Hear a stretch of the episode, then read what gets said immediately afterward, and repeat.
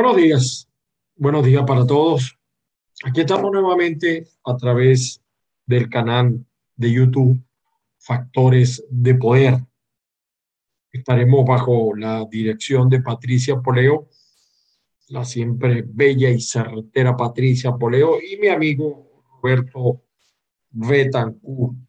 Estamos también a través de Ávila Radio Online. Saludos a avilaradioonline.com y también a través de azúcarfm.com.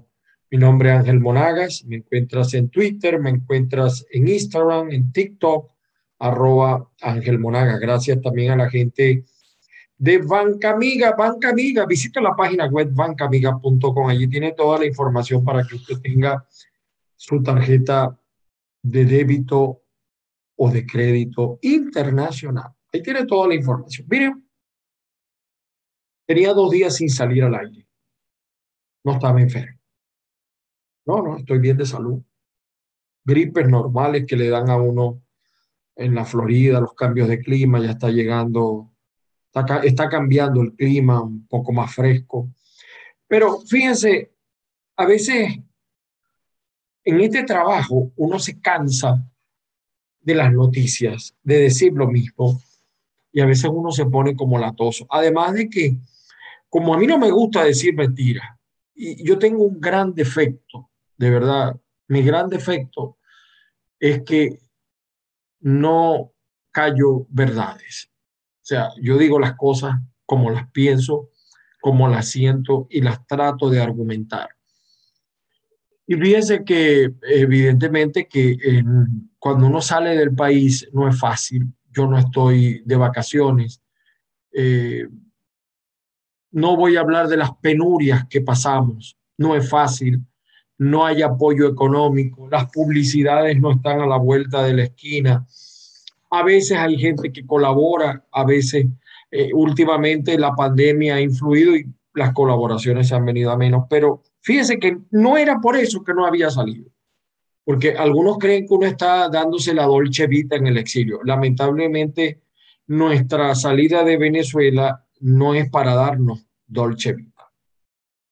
Y evidentemente que estaba como eh, decirle que no estaba deprimido, sí, ¿quién no se va a deprimir viendo el hambre, la miseria, la necesidad de mi país, viendo cómo la gente sufre y viendo sectores políticos con su doble moral, con su doble discurso?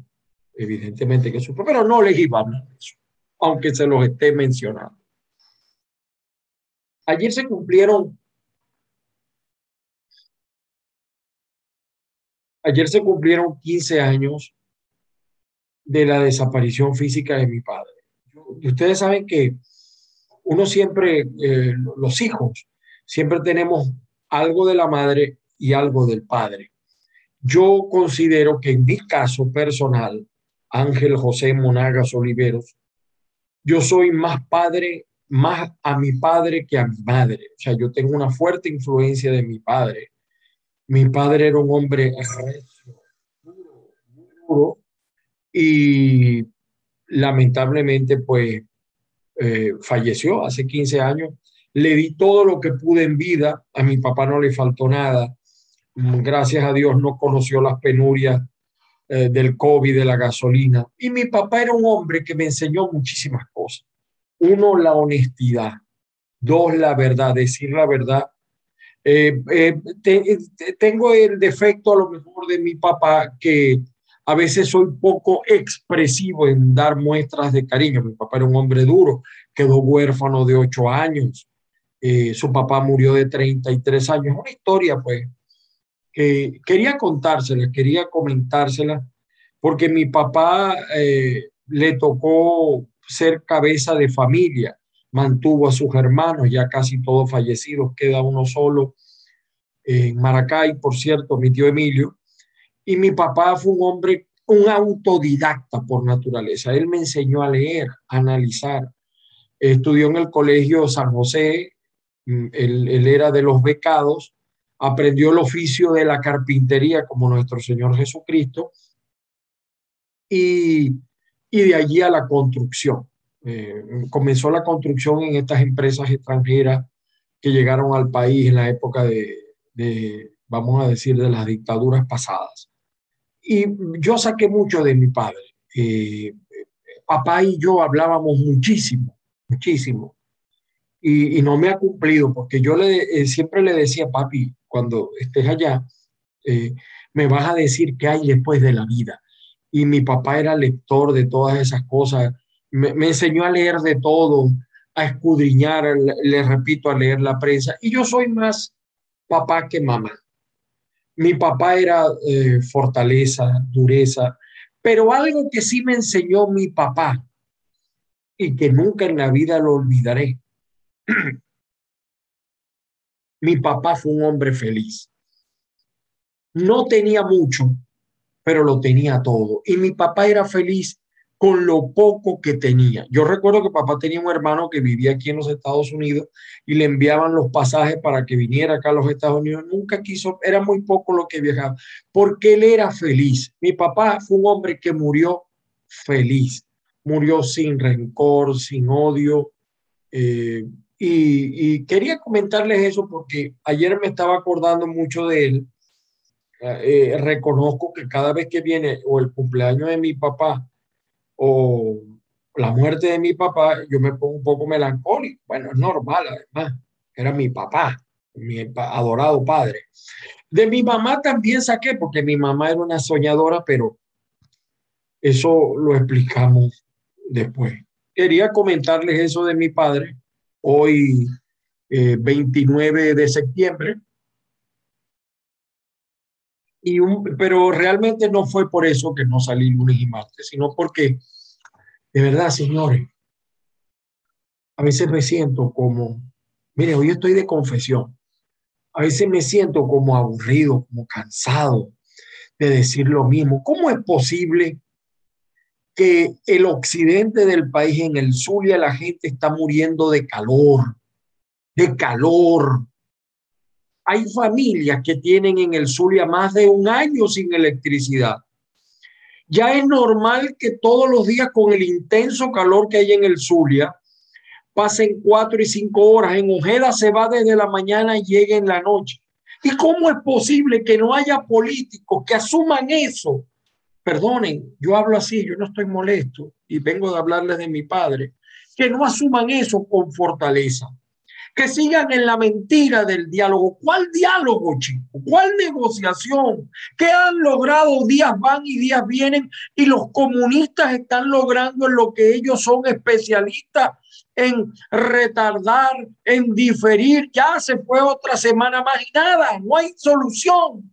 El drama de los venezolanos. Yo tengo amigos profesionales que dieron conmigo clases en la universidad y me llaman y me dicen, que se están muriendo de hambre y algunos me llaman y me dicen como que, es una típica frase como si fuera fácil también, Ángel, envíe, dame aunque sea 20 dolaritos, que no tengo que comer, tengo familia, tengo hermanos, mi hijo mayor está en Venezuela. O sea, el drama del venezolano y que sigan en ese y, miren, ustedes, a ustedes les consta que yo quisiese, yo que quería que el diálogo arrojara, arrojara algo, pero ahí está, a los caprichos de Jorge Rodríguez, un día viene con una idea, después viene con otra y con la risita sarcástica de Jorge Rodríguez. Y entonces el remate de todo esto, el remate de todo esto, así lo saque Diosdado en su programa, porque es especialista en eso, el amargado ese de Diosdado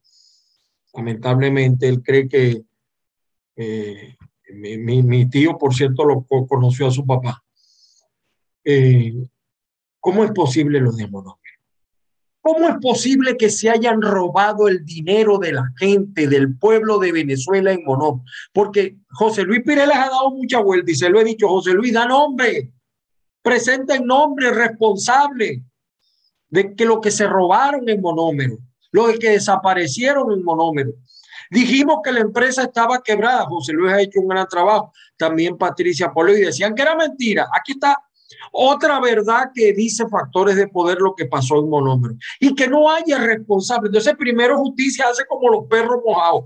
Aquí está, nosotros lo dijimos, no, chicos, Julio Borges, tú participaste, o es que la gente no sabe que uno de tus líderes despachaba desde monómeros Explíquenle eso a la gente. Eh, ayer estaba viendo un programa de Patricia, bueno, fue antes de ayer, pero lo vi ayer, de entrevistando a una señora que maneja una, una ONG en Colombia, no ha recibido un peso, un dólar de ayuda. ¿Dónde está el dinero de las ayudas? Es escándalo tras escándalo, señores, Dios mío, estamos en medio de qué? Si los chavitas son ladrones, esto parece que los que vienen son más ladrones. Perdonen que lo diga así, pero es que no tengo duda de lo que estoy diciendo. Yo quiero de verdad acabar con la quinta, pero también hay que llevarse la cuarta, porque esa cuarta lo que viene es con más ganas de robar de lo que robaron en el pasado y ahora quieren seguir robando. Ya los chavitas sabemos que están robando. Pero estos se la pintan como ovejas y, son unos lobos con piel de oveja. ¿Cómo es posible que Guaidó no dé una explicación seria sobre el dinero que falta en monómero? Vamos a dar nombre y apellido de lo que se robaron en monómero, de lo que se llevaron de monómero. El, con la miseria que tiene el pueblo venezolano, ¿Cuánto no se hubiera resuelto el tema eléctrico con el dinero que se llevaron de monómeros? ¿Cuánto no se hubiera resuelto, señores? Por Dios, con el dinero que no ha llegado de las ayudas, ¿a cuántos venezolanos hubiesen ayudado? Y que nos quedemos, yo no me voy a quedar callado, como yo no aspiro a nada, y así digan de mí lo que les dé la gana, los laboratorios de voluntad popular y de PJ y de todos los partidos. ¿Cómo es posible que la mesa de la unidad no sea contundente en esto? Ah, porque también metieron la mano Henry Ramos. Di algo, chico. ¿Cómo es posible que haya dirigentes de voluntad popular implicados en el robo que está pasando en El Salvador, pero ahí no dicen nada? Cuando Estados Unidos, con toda razón, acusa al gobierno chavista salen todos. Y sí, y mira, y en la corte, y, este y aquí estamos puestos, puesto por, por los gringos y tal, y, por los Estados Unidos, y, y, se robaron y violan derechos humanos, ah, pero no han dicho nada del desastre que tienen en, en Salvador. Hay dirigentes venezolanos de voluntad popular que los acusan de haberse llevado más de cuatro millones de dólares. No son dos, dos lochas negras, como diría mi amiga Rafael, ex concejal Maravilla y no digan nada. Ahí están los nombres, lo, dijo Human Rights Watch, lo ha dicho. Mire, ¿cómo es posible que Bukele se quedó con el Poder Judicial? Ya está buscando la reelección, le metió la Fuerza Armada al Congreso. Cualquier parecido con el chavismo. Entonces, que callemos eso, que no digamos nada. ¿En, en qué no? O sea, esta falsa oposición, ¿qué más pretende? Ahí está el desastre. O sea, yo no creo en elecciones, yo no creo que hay condiciones, pero yo no creo que hay condiciones como eh, Juan Pablo Juanipa. Yo no, mira, no hay condiciones para, pero está el, el hermano tuyo participando. Y esa asamblea constituyente espuria a la que tú no te quisiste, te quisiste juramentar fue la que habilitó a tu hermano Juan Pablo Juanipa. Tomás Juanipa está ahí habilitado por esa Asamblea Nacional Constituyente espuria, porque lo puso, que puso un contralor espurio, y tú lo aceptaste. Pues es muy sabroso. No, mira, yo respeto al que esté aspirando y tal y cual, pero yo no estoy de acuerdo, no hay condiciones. Claro, porque el jueguito es, si gana la oposición, él sale como el héroe. Y si pierde, yo lo dije, ¿hasta cuándo nos vamos a calar esa doble moral? Ahí está lo que está pasando con, la, con el G4. Entonces viene Carlos Ocarí a decir que el yo no fui puesto por el dedo. ¿Y por qué fuiste puesto? Hubo primaria. Tomaron en cuenta las encuestas. Tiene razón David Uzcategui. Tienen razón los alcaldes. Y no vengan a decir, yo he criticado a esos alcaldes, pero tienen razón. ¿Dónde hubo proceso de primaria? Díganle a la gente, ¿por qué razón, por ejemplo, en, el, en Maracaibo, Rafael Ramírez, que se llama como el corrupto este de PDVSA, es candidato y no es otro? ¿Por qué no aceptaron las encuestas que planteó Juan Carlos Fernández? Que yo lo he criticado también. O sea, aquí no, yo, yo soy caiga quien caiga. ¿Por qué Tomás Juanipa en Caracas? ¿Que acaso no hay caraqueños que asuman? Entonces tienen el rollo de lo que pusieron a dedo en toda la, en toda, en toda la, en toda, en todo el país. En Lara se les calentó Marquina. Marquina es un hombre de sangre pesada, a dos cuadras cae mal pero él había hecho un negocio con Sobella para que ella fuera candidata a la gobernación y él a la alcaldía. Sobella se arregló con Luis Florido. Entonces, Luis Florido, que no ha hecho nada por el Estado Lara, que ha saltado de partido en partido, que, se, le han, eh, se le ha denunciado por tener negocios con el chavismo, es el candidato en Lara. Y entonces viene Fuerza Vecinal y les presenta a Henry Falcón. Y en Táchira a Lady Gómez. No dejaron participar a Ceballos porque ese contralor espurio lo presionaron para que engavetara en un arreglo político algunas inhabilitaciones y otras las desengavetó, como la de Daniel Ceballos, como la de Pablo Pérez, etcétera. Entonces, el, Fuerza Vecinal les apoyó a Ley digo, no, pero es que ese es de la alianza, pero un momentico, eh, Henry Ramos está apoyando a Alfredo Díaz en, en Nueva Esparta, que fue candidato de Bernabé en las elecciones pasadas de gobernador y que sacó también candidato a la Asamblea Nacional. Ah, pero es que el remate. Hay quienes dicen que la Asamblea Nacional del 2015 existe, igual que el interinato, que para mí es puro internet, que están aspirando, que aspiraron a ser candidatos a, diputados regionales, a legisladores regionales. Algunos lo sacaron. Algún, por ahí hay una que aspiró y después la sacaron. Entonces, ¿qué es esto, chicos? ¿Qué es esto? ¿En qué se ha convertido el país? ¿Qué falta de seriedad? ¿Qué falta de coherencia? ¿Qué falta de sensibilidad? ¿Para qué está el pueblo? Si el pueblo se está... ¿Ustedes de verdad creen? ¿Creen lo que dicen las... Ah, porque creen una parte en las encuestas, en unas sí, en otras no. Pero ustedes de verdad creen que el pueblo está pendiente de participar en estas falsiarias elecciones sin condiciones. De verdad, con el hambre, con la miseria. La gente lo que está es loca. Mire, vaya a ver cómo se siguen yendo por los caminos verdes y no verdes, por, por barco, por, por, por mar, por donde sea. Superamos la cifra de Siria. Allí lo vean en la frontera de México con Estados Unidos, la cantidad de venezolanos. Y entonces estos tipos siguen negociando qué. Ahí pusieron, liberaron al que mató al estudiante, Vallenilla. Y en estos días pasados me dio mucho dolor hablar con la mamá de Geraldine Moreno, la señora Rosa Oro, todavía esperando justicia. Discúlpenme, perdónenme por la sinceridad.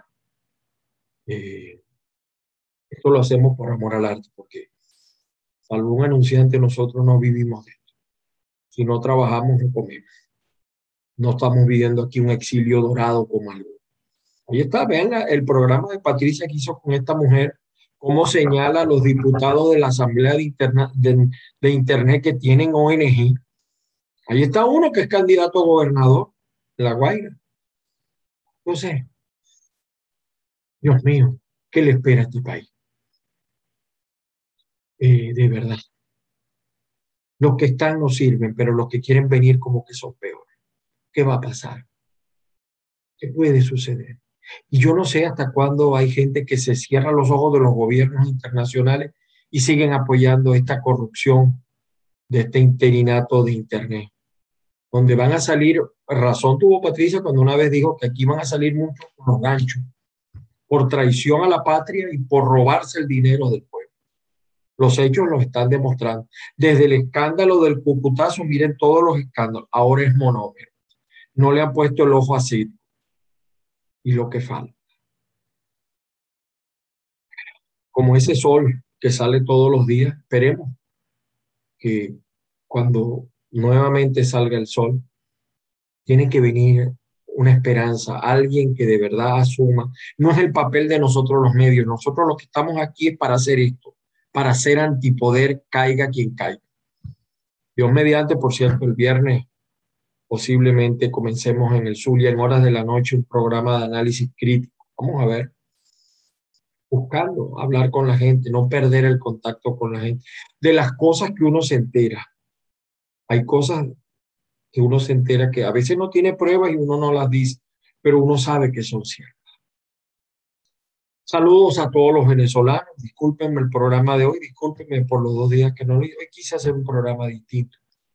Y así como ustedes a veces el diarismo, todos los días no hay gasolina, las colas, dos y tres días en cola en el Zulia, eh, no hay con qué pagar los precios por, por los aires. Y hay gente, uy, no me asombro, hay una cadena de supermercados en Maracaibo que ahora vendieron otro supermercado Acuario, lo vendieron y lo compró esta cadena. Y bueno, unos con mucho real y otros sin real. Y entonces viene el desastre, ya el 30 viene el desastre. Porque el problema también es la economía. Estos tipos no pueden resolver el problema económico, ni los que están, ni los que vienen. Pero hay que orar mucho para que nos alumbre a los venezolanos acerca de la salida que tenemos que buscar. Y quiera Dios, quiera Dios, que yo esté equivocado. Perdónenme algunos fanáticos que ven el programa. Yo quisiera estar equivocado y que el diálogo de verdad arroje algo positivo para el país, pero hasta ahora no lo veo así. Pero vamos a seguir acá, hasta que Dios lo permita, hasta que Patricia nos aguante. Vamos a seguir acá con todos ustedes. Hoy quería hacer este programa. No quería hablar de noticias, quería hablar de lo que siento, de lo que pienso y de lo que veo.